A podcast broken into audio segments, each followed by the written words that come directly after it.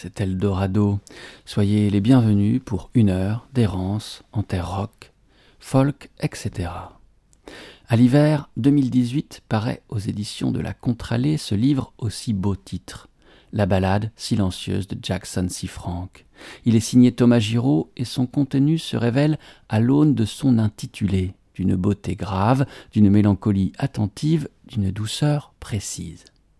La destinée du musicien américain Jackson C. Frank y est narrée en même temps qu'imaginée. À l'instar de ce qui se trame dans la tête de Jackson sur le fil de la folie, Thomas Giraud mêle dans son récit réel et imaginaire. Si Jackson est un être qui aurait pu être reconnu, être heureux, alors le livre qui se penche sur sa trajectoire se devait d'esquisser des possibles. Ceux qui connaissent la musique de Jackson C. Frank savent de quel drame fut tissé le drap de sa vie, de quel miracle aussi.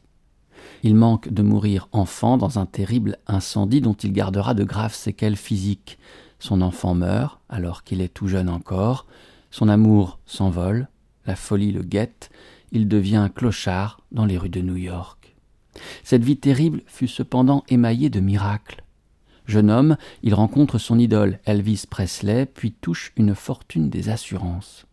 Mais le plus grand miracle de la vie de Jackson est son unique album enregistré en 1965 alors qu'il est à Londres. De ce disque, les chansons furent pour leur plupart composées sur le bateau qui le mena outre-Atlantique. Voici quelques lignes de la ballade silencieuse de Jackson C. Frank, puisées justement dans l'air iodé respiré par Jackson durant cette traversée. Sur l'eau, tout s'allonge. On a l'impression d'être capable d'englober d'un seul coup d'œil ce qui nous avait demandé plusieurs mouvements des yeux. On étire le regard pour rendre toute chose horizontale. Et de toute façon, si on ne le fait pas, c'est le paysage qui décide et tire alors le regard à sa manière. Rien ne vient rompre l'horizon, pas de maison, de meule de foin pour ponctuer cette grande nappe bleue. Ce pourrait être très monotone, pourtant son regard est attiré. Ou c'est la mer qui est aimantée par son regard? Il passe les premiers jours de la traversée à ne rien faire sinon flâner, contempler la mer. Au-dessus, au loin, ou juste devant son nez, la tête penchée pour y guetter ses reflets. Il se sent bien, et sa jambe un peu boiteuse lui fournit un équilibre, un point de bascule que les autres plus ingambes n'ont pas, pour sentir le rythme instable de la mer. Il est favorisé, pour une fois.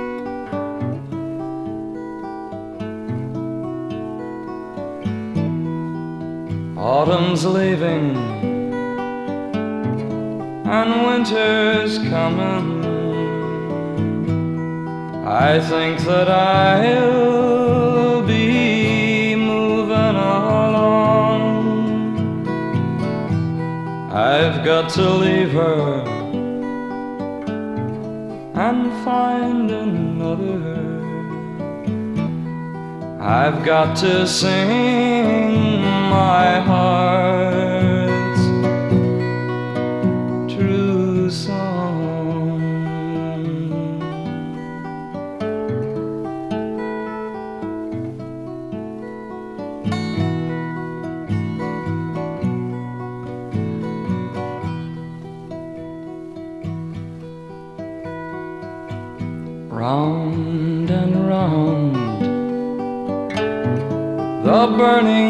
circle, all the seasons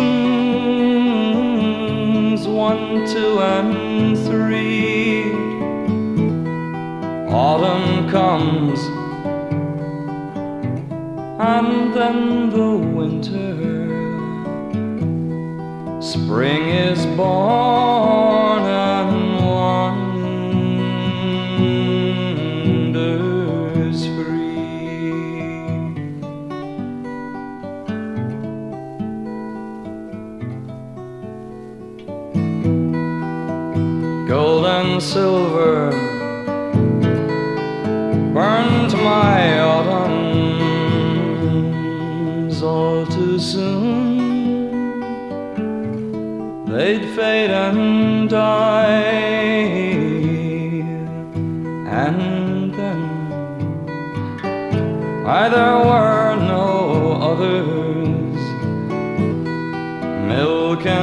and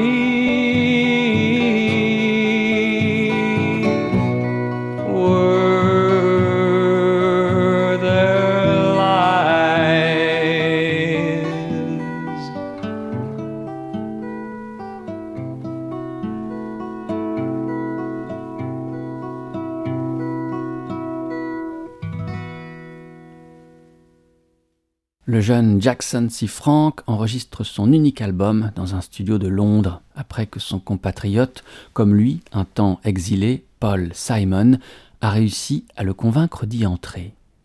Paul enregistre la poignée de chansons précaires de Jackson comme on attrape les papillons dans un filet, avec patience, avec opiniâtreté. Dans le livre La balade silencieuse de Jackson C. Frank de Thomas Giraud, cet épisode est bien sûr narré. Jackson, trop timide pour faire face à Paul Simon, joue derrière un paravent. Les chansons coulent comme une source tranquille, elles s'enchaînent, naturelles. Vient Milk and Honey, les mots de Thomas Giraud, à nouveau. La petite surprise qu'il réservait à Paul, Milk and Honey, sonne idéalement. Il a ajouté des arpèges aux sonorités presque religieuses qui ne dépareraient pas sur ce morceau Scarborough Fair, que Paul traîne depuis des semaines et pour lequel il manque exactement cela, cette suite d'arpèges. C'est un clin d'œil appuyé, une suggestion un peu présentée comme une fanfaronnade. Ce n'est pas rien de trouver l'introduction d'un morceau de Simon and Garfunkel. Est-ce que Paul y voit un clin d'œil ou bien y entend-il directement l'offrande, la mélodie déjà à lui alors qu'elle est encore entre les doigts de Jackson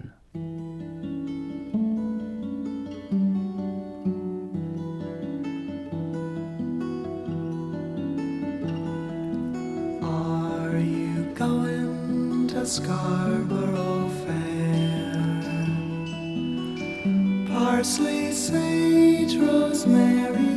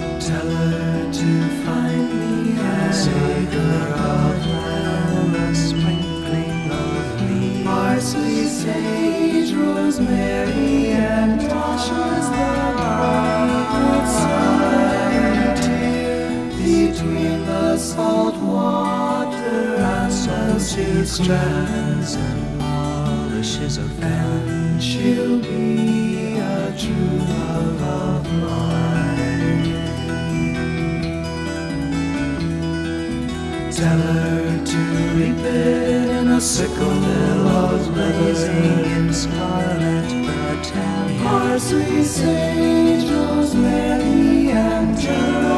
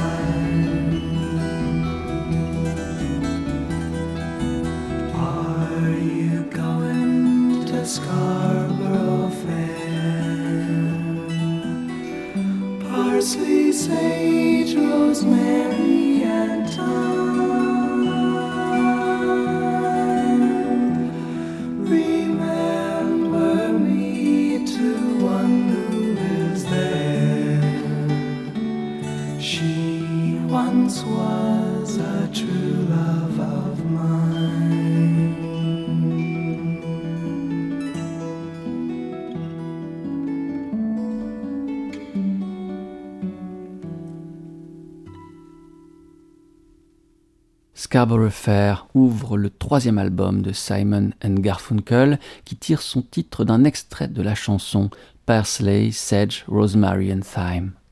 Il paraît en 1966, mais c'est deux ans plus tard, quand Mike Nichols l'utilise pour son film The Graduate, le lauréat en français, avec Dustin Hoffman et Anne Bancroft, que la chanson est sur toutes les lèvres. Mais elle remonte à bien plus loin au XVIIIe siècle. Scarborough Fair se passe dans la ville de Scarborough, dans le Yorkshire, en Angleterre, qui accueillait un des plus grands marchés du pays. Elle compte l'histoire d'un homme qui demande à une femme une série de tâches impossibles, telles la confection d'une chemise sans couture ni travail d'aiguille, ou la moisson d'un champ à l'aide d'une faux de cuir. Cette ballade du répertoire folk irriguera durablement la musique populaire occidentale. En 1989, ce sont les Stone Roses qui y puisent inspiration.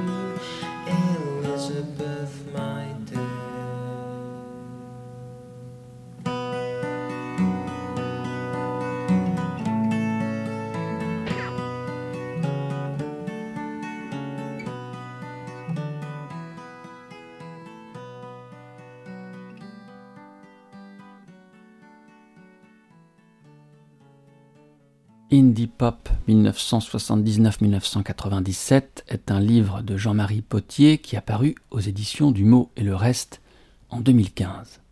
La page 166 offre une notice consacrée au premier album des Stone Roses. En voici les mots. En 1989, les Stone Roses sont un groupe énervé, prêt à défourailler sur tout ce qui bouge, qui accumule les propos incendiaires sur la reine Elizabeth, le prince Charles, Margaret Thatcher, leur pays en général. Quand les corbeaux quitteront la tour de Londres, l'Angleterre s'effondrera, dit le dicton. Nous voulons être là en train de tirer sur les corbeaux, résume le chanteur Ian Brown. Symboliquement, l'album change de face sur Elizabeth My Dear, une relecture anti-monarchiste du classique Scarborough Fair de Simon et Garfunkel. Mon but est sincère, mon message est clair. Maintenant, pour toi, ma chère Elisabeth, c'est rideau. Mais si le disque a quelque chose de l'énergie éphémère du punk, il porte en lui une ambition éternelle. En cette année 1989, qui est celle de tous les bouleversements géopolitiques, les Stone Roses livrent un cours magistral d'histoire sur trois décennies. L'énorme guitare de John Squire réunit les arpèges des Birds et la wah de Hendrix, tandis que la section rythmique de Manny et Rennie noue les deux extrémités des années 80, le dub tribal de Public Image Limited et l'Epiphany Acid House du second Summer of Love de 1988, avec ses paysages multicolores sous stupéfiants. Brown, certes, ne chante pas juste, mais il chante vrai, comme quelqu'un qui sait déjà qu'il appartient à l'histoire et que pendant 45 minutes, son groupe est le meilleur du monde.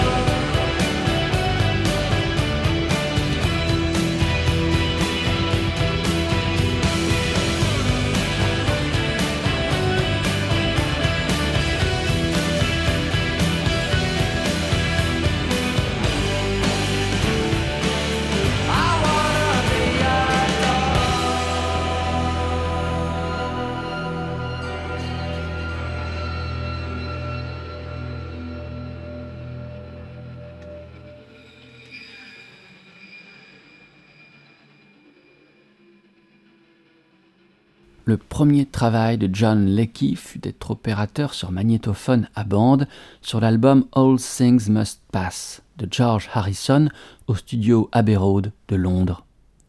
J'avais un peu peur. J'imagine que c'est normal à chaque fois qu'on débute un nouveau boulot, on est un peu nerveux. Il faut dire que j'étais dans la même pièce que George Harrison, Eric Clapton et Phil Spector. Puis il officiera sur les disques de Paul McCartney, John Lennon, Pink Floyd ou encore Fela Kuti et Ornette Coleman. Au mi-temps des années 70, Lecky devient ingénieur du son puis vite producteur. C'est à lui que l'on doit ce son à la fois délicat et énorme qui caractérise le superbe disque des Stone Roses en 1989. Vingt ans auparavant, John Leckie réalisa la production d'un autre grand disque, Real Life, du groupe Magazine, emmené par le chanteur Howard Devoto. Dans l'excellent hors-série de rock and folk, moderne romance, du post-punk à la new wave, Stan Questa évoque ce groupe emblématique de l'après-punk. Howard Devoto est un personnage typique de cette époque de changement profond.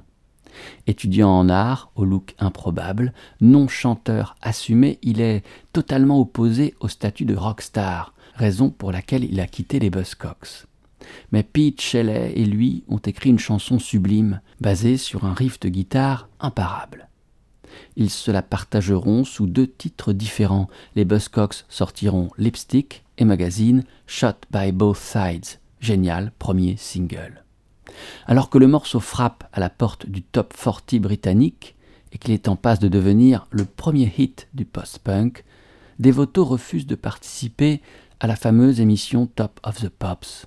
Quand on le convainc finalement de le faire, il livre une prestation tellement rigide et glaciale que le single rentre dans l'histoire comme le seul à avoir dégringolé dans les charts après un passage dans cette émission censée booster les ventes. Devoto flingue ainsi la carrière commerciale de magazine.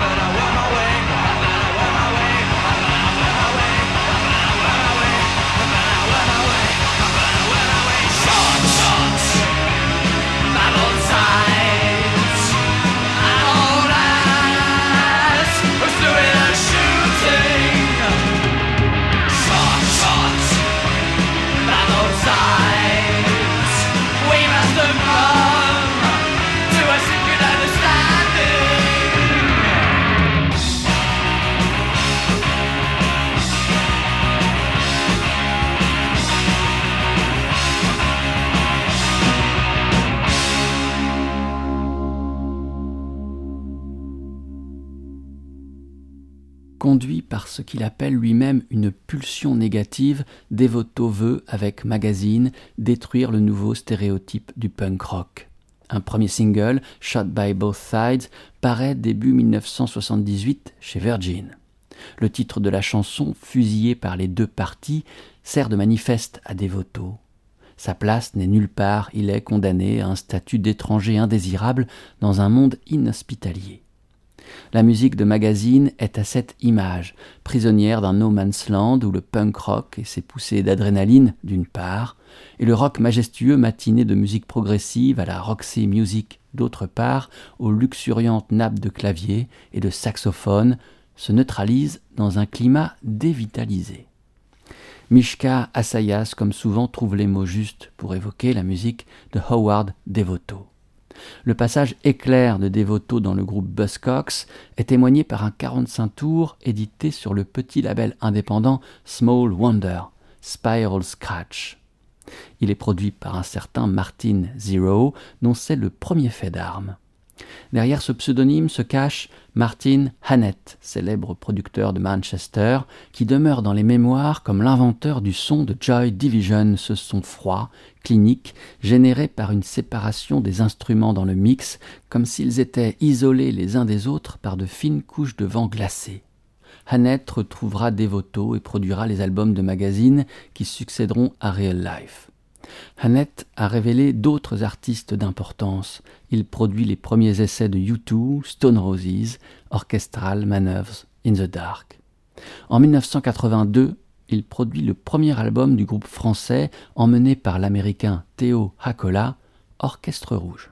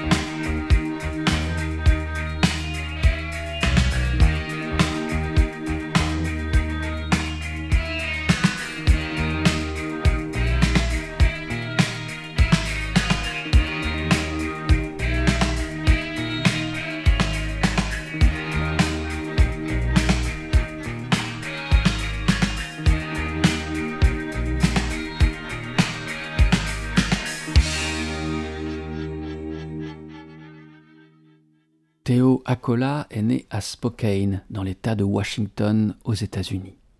À 18 ans, il part étudier à Londres l'histoire politique à la London School of Economics, avant de s'installer en Espagne, puis au Guatemala. Quand il revient aux États-Unis, il choisit de résider à New York, où il s'engage au sein du Comité américain pour l'Espagne démocratique, un groupe de soutien aux militants espagnols antifranquistes.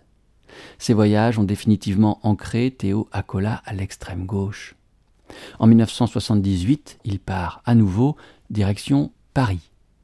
Éclairagiste sonorisateur, journaliste, barman, professeur d'anglais, il y multiplie les métiers et bien sûr fonde son premier groupe, Orchestre Rouge, du nom donné par la Gestapo à un groupe de résistance mis sur pied par l'URSS lors de la Seconde Guerre mondiale. Deux albums paraîtront. La chanson All in His Thigh est extraite du premier des deux, Yellow Laughter, paraissant sur RCA en 1982 et produit par Martin Hannett, qui magnifie le rock sombre et malmené d'Orchestre Rouge. En 1984, Acola monte un nouveau groupe avec lequel il renoue avec ses racines américaines. La country, le folk et la musique cajun viennent abonder les chansons fleuves de Passion Fodder. Heart Hunters est extraite du deuxième album de ce groupe, Fat Tuesday. À l'occasion de l'apparition du disque, en 1986, le NMI décrète que Théo Acola est tel Baudelaire avec une guitare électrique.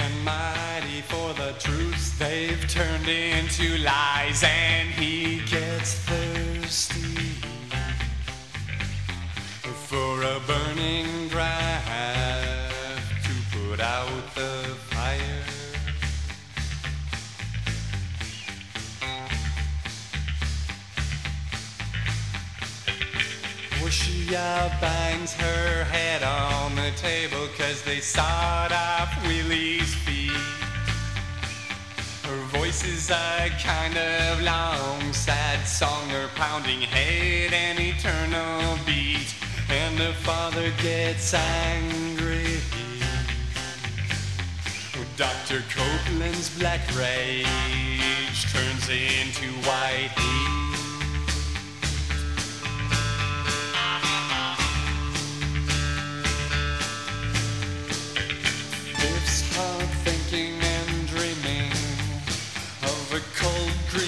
Ocean and a strip hard sand of a dragnet for lost feelings. Of how everyone's a woman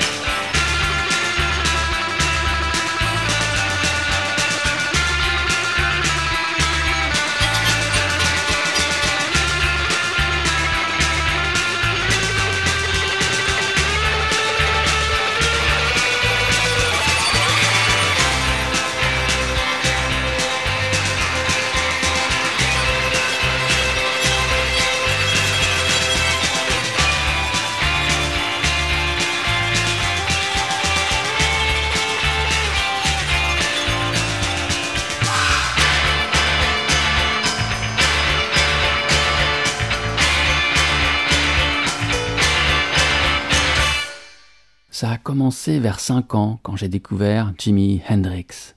Mais c'est grâce au punk que j'ai commencé à faire de la musique. Comme pas mal de gens, j'ai tenté de jouer vers 12-14 ans. J'étais un mauvais guitariste rythmique et même pas chanteur. C'est en passant par les textes que j'ai osé m'y mettre, grâce au punk new-yorkais avec Television et Richard Hell, mais aussi aux anglais plus politisés comme Clash. Pour le journaliste de Télérama Mark Zivman, en 2014, Théo Acola remonte le fil du temps. Avec Passion Fodder, j'avais besoin de retrouver mes racines américaines. En plus d'être chanteur et parolier, je me suis mis plus sérieusement à la guitare. Au début, c'était mon bébé, mais avec le temps, notre entente musicale et humaine a été si bonne que nous sommes devenus un vrai groupe. Quand Acola décide de retourner vivre dans son pays, les États-Unis, c'est la fin de Passion Fodder. Acola entame alors une nouvelle période de créativité où il alterne écriture de romans, mise en scène et interprétation théâtrale et enregistrement de disques en solo. De leur côté, le bassiste et le batteur du groupe Passion Fodder, Pascal Imbert et Jean-Yves Tola, partent rejoindre le chanteur et guitariste originaire de Denver, Colorado, David Eugene Edwards. Le groupe qu'ils fondent tous les trois s'intitule 16 Horsepower.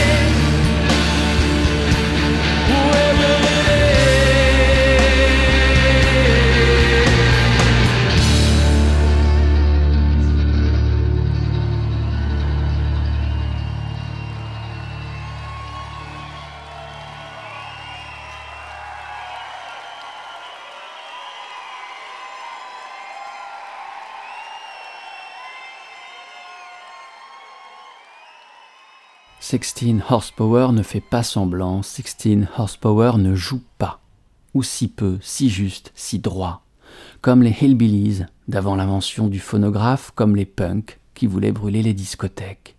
David Eugene Edwards, fruit sec et sombre du puritanisme, élevé dans l'église de son grand-père prédicateur, ne cherche que la vérité, toute la vérité, rien que la vérité. De la musique, de l'Amérique, de l'âme humaine. Forcément, sa musique américaine parle à l'âme, déchirant l'amidon. Bon fils, bon paroissien, excellent joueur de banjo, Edwards aux doigts d'or, mais piètre patriote, David Eugene Edwards. Dans le nouveau western, chanté par Sixteen Horsepower, le visage pâle est dévoré par le remords. De vieilles blessures saignent sous le lifting, le rêve américain est un cauchemar. Cinquante étoiles ne peuvent briller qu'au milieu des ténèbres. une Bible à la main, David Eugene Edwards a mis sa tête dans la gueule béante de l'enfer. Stéphane Deschamps, dans Les Inrecuptibles, en 1996, quand 16 Horsepower sortait son premier album, écrivait ces six belles lignes. Ici, je vous proposais de les entendre en concert à l'occasion de la parution de leur premier disque live, Horse, qui paraissait en 2000 dans la foulée de leur troisième album studio. Day of the Lords est une composition du groupe anglais Joy Division, originellement paru sur leur premier album Unknown Pleasures. Un deuxième disque live de 16 Horsepower paraît en 2008, plusieurs années après la séparation du groupe. Si le premier était le témoignage d'un concert donné à Denver, la ville d'origine de Edwards, ce deuxième album live, Live March 2001, est la trace d'un concert donné en Belgique. Une autre reprise de Joy Division y figure, il s'agit de 24 Hours. C'est avec la version originale de cette chanson, avec l'interprétation que Joy Division eux-mêmes en donnaient à l'occasion de leur deuxième album, paru après la disparition de leur chanteur Ian Curtis, Closer, que cette errance en terre rock, folk, etc. trouvera son terme. 24 heures, et c'en sera fini de cet épisode d'Eldorado. Merci de votre écoute et peut-être de votre fidélité. Souvenez-vous de cette adresse, vous y trouverez émissions et playlists www.radio-eldorado.fr. Portez-vous bien, à la prochaine. Ciao.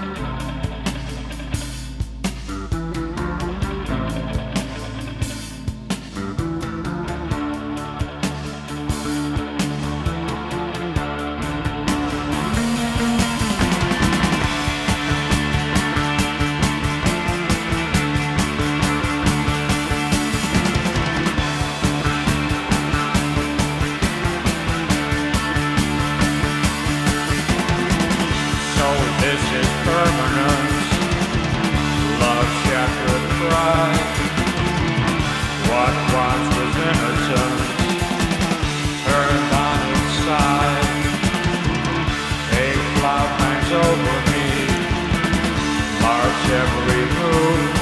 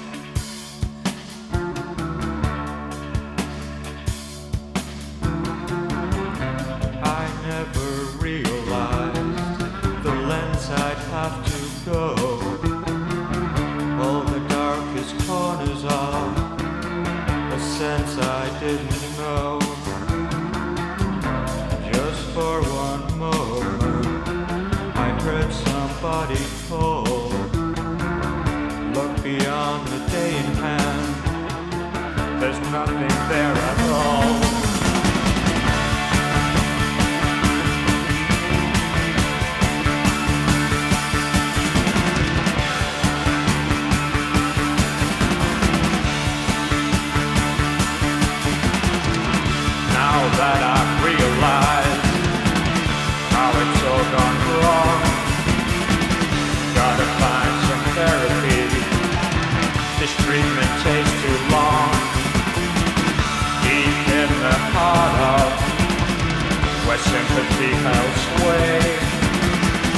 Gotta find my destiny before it gets.